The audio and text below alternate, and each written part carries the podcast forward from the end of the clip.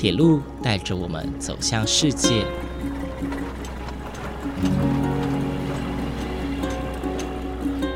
现在，欢迎和我一起来到鬼世界，由正声广播公司台中台制作，胡浩辰主持。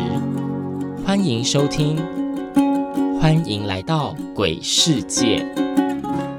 各位听众朋友，午安！谢谢大家在每个周六的中午十二点三十分准时收听，欢迎来到鬼世界，我是主持人胡浩辰。今天节目当中呢，我们邀请到了一位在文学界算是非常资深的翘楚哦。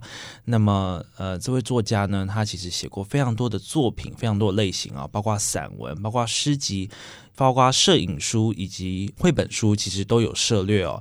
这位作家呢，其实他算是从小到大。都在台中生长，那么他也写过有有关于台中的一些铁道的故事啊，以及记忆。那么今天非常高兴能够邀请到这位来宾，让我们欢迎陆涵秀老师。呃，浩辰，各位听众，大家好，我是陆涵秀老师，你好，非常高兴能够邀请到您来节目当中跟大家分享您的故事。谢谢。是呃，是这样子的，因为最近啊。台中有一个新的景点，叫做绿空铁道轴线。那么它是由呃旧的台中车站周围的铁路，呃经过改造之后。变成了一个新景点哦。那么这条旧铁道啊，其实它现在转型的是一个呃休闲的旅游步道，大家都可以在上面走，然后可以在上面漫步啊，去欣赏沿途的风景，就有别于以往冷冰冰铁道的交通建设这样子。那么在这个步道上面有一些装置艺术，上头有将呃您有一本作品《行走的诗》献给台中的五十首地景诗，这当中的作品展示出来。所以今天想要特别请问一下陆涵秀老师哦。您在台中生活那么久，呃，从小到大，呃，包括求学阶段，包括小时候的生长环境都在台中。那么，您认为台中车站，甚至是整个大台中的铁路段，呃，在台中有什么重要的意义呢？呃，台中哈，确实是哈，呃，我们看全国各个大的都市，就台中是一个很明典型的。因为铁道而，现代化的都市是啊，当然台中的开发当然不是，呃，早在三百年前，甚至都就已经开始呢，有大汉人大量的来这边屯垦啊，呃，但是呢，呃，所谓的现代化啊，到现代化成为一个现代的都市，也一百多年而已。那一百多年呢，最主要就是跟铁道，我们知道台湾的。西部的纵贯线是在一九零八年才全线通车，是啊。那台湾的铁道从清朝刘铭传就开始建啊，就比如从呃基隆啊啊往台北这边建啊，包括呢从高雄的哈马星往北建，但是一直到后来日本人来了，持续的这个铁道的建设，但是最艰困的一段却是在中部地区，是在台中，所以呢。最晚完成的就是台中的这一段。那在一九零八年呢，好不容易台湾的西部纵贯线全线通车了。因此呢，在日本殖民政府非常重视这样的一个重要的交通建设，所以特地派了亲王来这边主持的这个全通式，就是全线通车的典礼。是那个典礼在哪边举行呢？就是在台中公园。我们知道。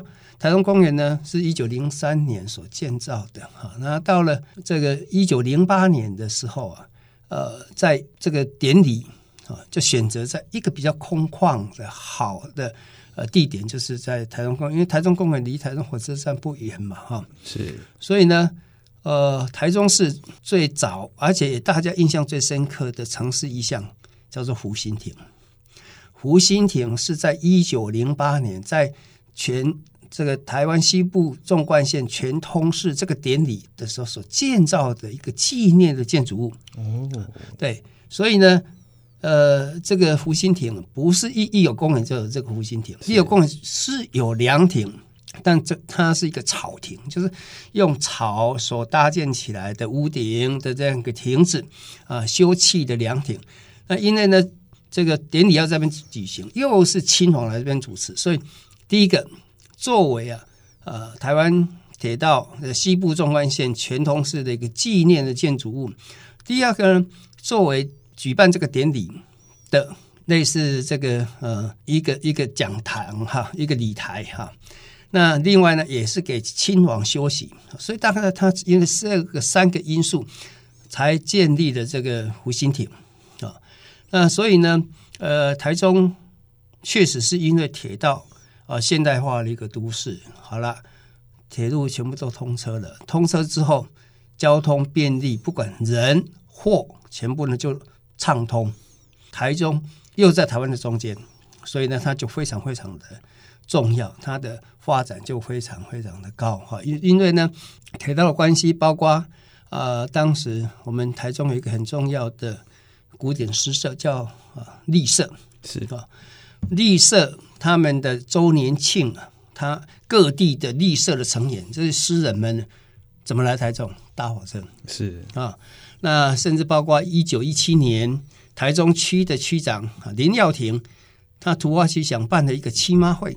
就是妈，就是妈祖吧。所以呢，这个林耀廷区长啊，他呃非常有创意，就是把中部地区期间非常非常有名的妈祖庙的妈祖，全部都请到台中市来，包括台中市自己本身的这个万春宫啊，或者是乐成宫啊，那无锡的朝元宫啊，彰化的南窑宫，鹿港的天后宫，新港新凤宫啊。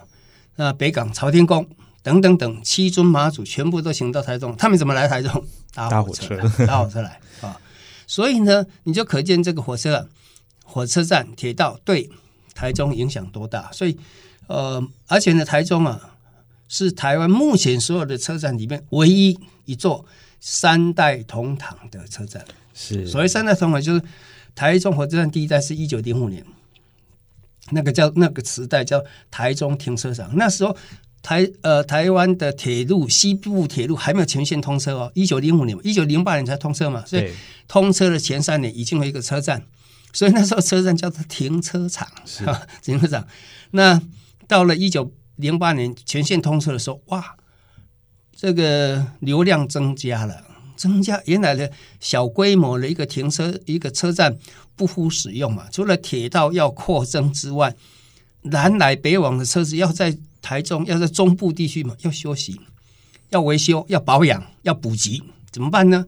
所以就会有机关库，是要建个机关库啊！就一九零八年就建了一座机关库。所以台中这个三代同堂，第一代的一九零五年那个车站的站体已经不复存在，因为它是木造的，不可能留这么久，而且将来要后来要扩啊扩建啊，所以那个车站早就拆掉了。可是呢，这个机关车库啊，机关车库就维修厂啊，维修厂要往下挖，因为火车的车这个火车头很重，对，不像我们现在哦千斤顶把它顶起来，我们要看。检修车子，嗯，这个底下的基建不可能，所以必要往下挖这个沟渠。对，那这个沟渠呢，要承载这火车头，所以它是用这个砖块所建造的。是啊，那往下挖嘛，哈啊，后来呢，哎，这个第一代的这个机关库后来不复使用了，哈，铁路又又不断的在发展，哈，所以就要把它废弃掉，废弃掉就地上物拆掉了，地上物拆掉，地下然后就把填平就好了。那填平，哎。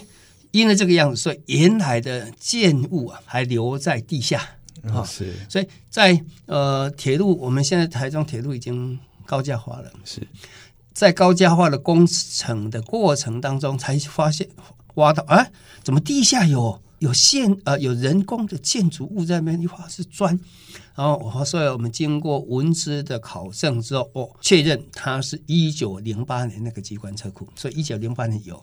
那我们大家很熟悉的台中车站，其实是第二代哦，就是我们的所谓的旧车站。哎，对的时候就算是第二代啊。那现在已经第三代嘛，是。所以呢，你看，呃，我们第一代那个机关车库的地下的沟渠啊，我们透过文字的呃手段把它保存下来，而且是现地啊，现地保存。是。所以呢，我们有第一代的呃附属建筑物。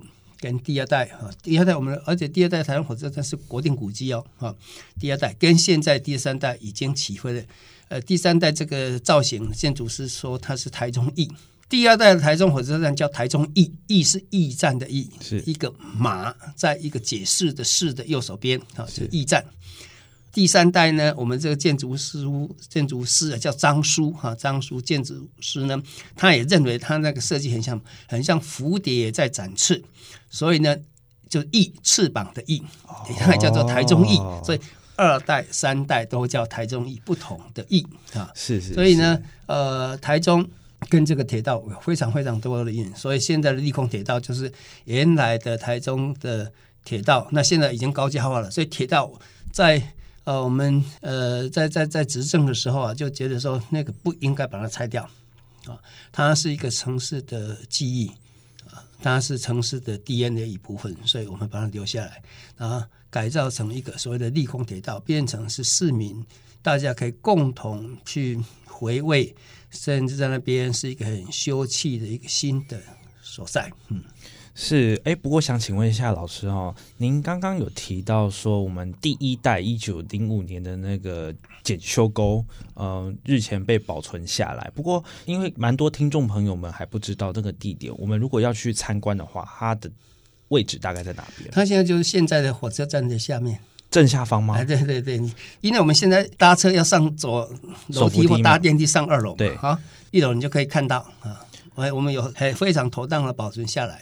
哦，所以我们只要到车，其实它的应该说它的呃一二三代其实都在同个地方。我们如果要参观，等于一代跟三代是同一个点。是是，因为上面就是三代站嘛。对，二代站在旁边。嗯，啊，这二代站就是一九一七年啊，所以我刚刚讲了什么七妈会啊，嗯，一九一七年办的。所以我也常常在。呃，上课或演讲的时候呢，跟大家分享说，呃，一九一七年是台中很重要的一个百年呐，我们第二代站完工启用是。那我们讲说办亲妈会，甚至呢，包括大家很熟悉的，搞不好现在很多人都常常去吃小吃的，我们第二市场一九一七年也是完工启用。是。那我们台中有一个很有名的教材画画家。叫林之助，林之助老师一九一七年诞生，所以为什么讲说一九一七年对台中来讲是一个很重要的百年啊？它的意义也就在这边。了解了解，那么其实除了嗯这个景点以外啊，在这本书当中，其实有介绍了三个火车站，分别是刚刚提到的台中火车站，以及位于海线的日南车站。嗯，那还有一个是已经走入历史的东市车站哦。但其实这三个车站，他们分别代表的是不同的路线、不同的地位以及不同的历史意义哦。那么想请问一下老师，您在台中呃算土生土长啊，那从小到大都在这边生活，您在台中有没有特别？情有独独钟的车站啊，或者是您自己比较私房的铁路景点呢？呃，台中当然我印象深刻，就是我讲所谓印象深刻，只是说童年哈。是，当然自己我住在大甲，大甲哈，那我也常常会从大甲搭火车，倒不是说从大甲都搭火车到台中啊，这个情况比较少。为什么呢？因为大甲叫做海线，是台中叫做山线，是哈，所以以前呢。山海线的交汇点啊，就是南部就是彰化，北部就是竹南啊。所以呢，如果呢从我们大甲要到台中来，那你只能够搭火车搭，在大甲搭火车往南搭到彰化，然后呢换车换往北的三线到台中，是就就这样所谓的舟车劳顿哈。那因此呢，再加上因为我的爸爸是火车司机。所以我对呃台湾的铁道是一那个那种情感是特别深的哈。虽然我不是铁道迷，没有研究，但是我是从自己的生活、自己的成长积累下来这种情感啊。那最深刻的当然是彰化车站，是呃，甚至呢，我从小开始认识字啊。我们以前呃虽然有幼稚园啊，但是像我们这种一般家庭啊，能够上幼稚园的孩子还不多。所以，呃，怎么认识字呢？是家庭教育吧。还有爸爸蛮注重家庭教育，所以呢，在我还没上小学之前，他就在他有空的时候叫我做算术啦，叫我认识呃国字啊。那我印象最深刻就是，我常说啊，台湾的火车的车厢是我的流动教室。哦，那我爸爸会认得教我认识字，常常会在他。带我从我们大甲搭火车到彰化，干嘛？他要去领他的薪水。以前薪水不像现在直接入到你的账户，是真的要本人去领啊，签名啊，要盖章，拿一个薪水袋，里面就是现金嘛哈。所以呢，他领薪水的时候就会，呃，在我还没上学之前，就会带我去，就从我们大甲搭火车到彰化。一上火车，嗯，爸爸就开始教我说：“哎，认识字，说啊。”南刀大一家，大一家叫大甲，大甲是。那以前的火车车厢很脏，尤其又是蒸汽火车，蒸汽火车就黑烟啊，甚至过山洞等等等的，那个车厢的清洁也不像现在这么的周到，所以窗户都是一层灰，里外都一层灰。所以呢，你可以在车厢里面呢，用手指头在玻璃窗上就可以写字，哦，看得一清二楚。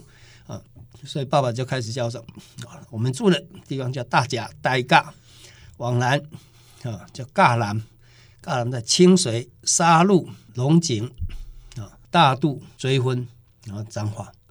所以呢，这些站名是我最早认识的汉字啊，最早认识的汉字，除了自己的名字之外。所以说，呃，到了彰化陪爸爸领薪水，领完薪水。呃，因为呢，我爸爸的隶属的单位叫做彰化机务段，他是司机，所以属于机务段。机务段的办公室真的就在铁道中间的某一个地方的办公厅了啊。所以领了薪水，我们要穿越一个一个个铁道啊。那时候也看过现在全国很有名的、保存最完整的扇形车库是。然后呢，出了火车站。到彰化街上去吃霸丸哈，或者是去八卦山等等，所以彰化呢是我印象最深刻的。那我爸爸一辈子就是只做这一份工作嘛，一直做到他退休，所以呢。呃，我想他对彰化的感情啊，当然比我们深很多了。因此，他对我，我常常取笑他说他有彰化情节，什么都是彰化最好的啊。呃，全台湾最漂亮风景就是八卦山啊，然后呢，全台湾最好吃的点心就是彰化霸丸。那他认得呢，最好的高中叫彰化高中，或者呃，最好的高工就是彰化高工等等等哈。因此呢，他也之前还会。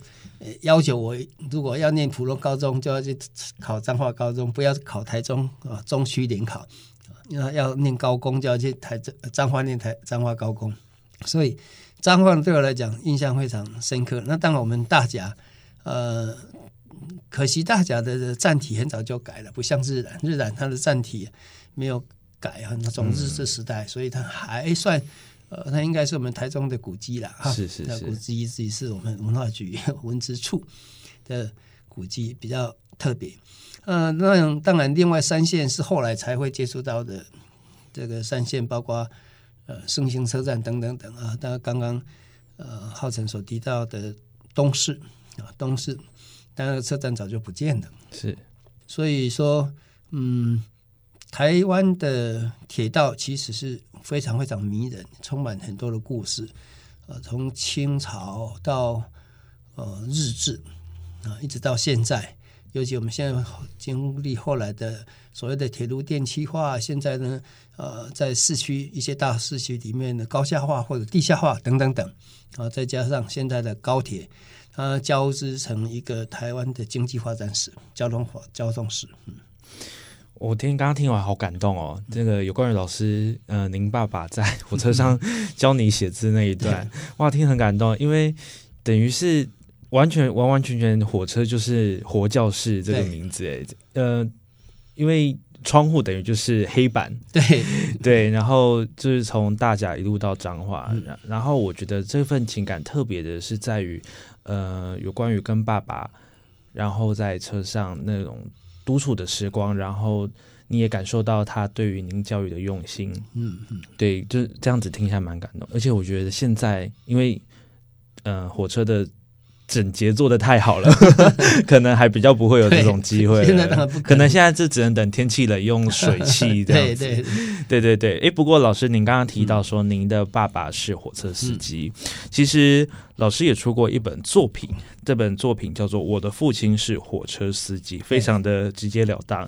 对，听到这里，浩辰想先跟各位听众朋友们分享一首诗哦。这首诗是收录在鹿晗秀老师呃，我的父亲是火车司机这本诗集当中的同名的诗篇，叫做《我的父亲是火车司机》。现在就跟大家分享这首诗。我的父亲是火车司机，常常在梦中，我会突然惊觉，远眺广袤的原野，一列火车披着寒光，射向墨黑的乡愁。我知道父亲正在车头，瞻望前方，护送每位旅客驶过漫漫黑夜。我的父亲是火车司机。按照时刻进出季节，按照时刻家门离回，他的心系在车头，适合撞破黑夜。他的作为一如铁轨，平直刚硬，足以负荷全世界。我的父亲是火车司机，忠诚的听凭上级指挥，熟悉各种号志，观察云雾，全神贯注。车轮弹奏铁轨，敲出父亲唯一会哼的配乐。山水追逐山水，是父亲驾驭日子的流动背景。记得从前，父亲常常在家中播放这部单调的影片。我的父亲是火车司机，这是他最初与最后的职业。三十八年来，他开车载给我们菲薄的欢悦。他开车看遍了生命的繁花落叶，我们卑微的家谱，仿佛简陋的月台，早已堆满旅人的脚步。三十八年来，父亲用青春磨亮了全台湾的铁轨，我们的家总吊挂他火车的最后一节。无数个年节，餐桌上空的就是那一位，我知道。那时，父亲正蹲坐在台湾的某一站，独对寒月，吃食着冰冷的便当。小时候，喜欢卧贴铁轨，窃听父亲正在车头与同事谈论的我们的一切。三十八年来，家里的任何悲喜，他通通留在车上，仔细反复的温习。我的父亲是火车司机。汽笛一鸣，无论酷阳或电雷，都得咬牙闯越。他深深了解，生活如果有什么哲学，那就是铁和铁。生活如果曾经落泪，也要丢给车轮，让它一滴一滴的碾碎。我有时从北到南，从南到北，搭乘火车沿线搜寻父亲。独自奔驰的岁月，铁道上褐色的石块，长堤般的罗列，莫非这些竟是父亲凝固的泪？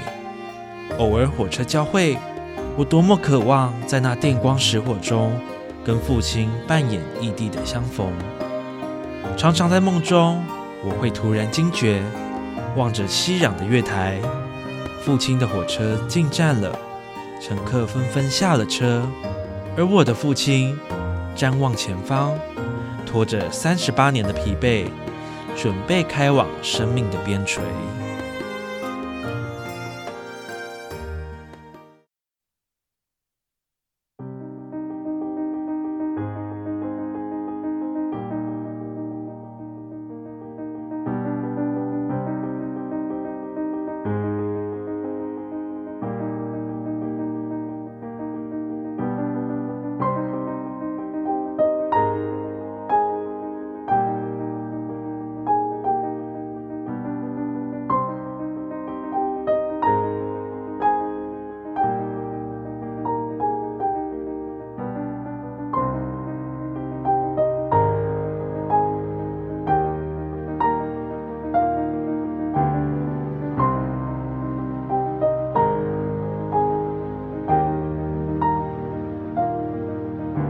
今天节目已经进入尾声了，在下一节节目呢，浩辰将继续访问陆涵秀老师，在他的作品《我的父亲是火车司机》当中，我们将请陆涵秀老师继续跟我们分享有关于他的过去以及他的故事。精彩的内容，请继续锁定下周的《欢迎来到鬼世界》，我是主持人胡浩辰，我们下周再见喽，拜拜。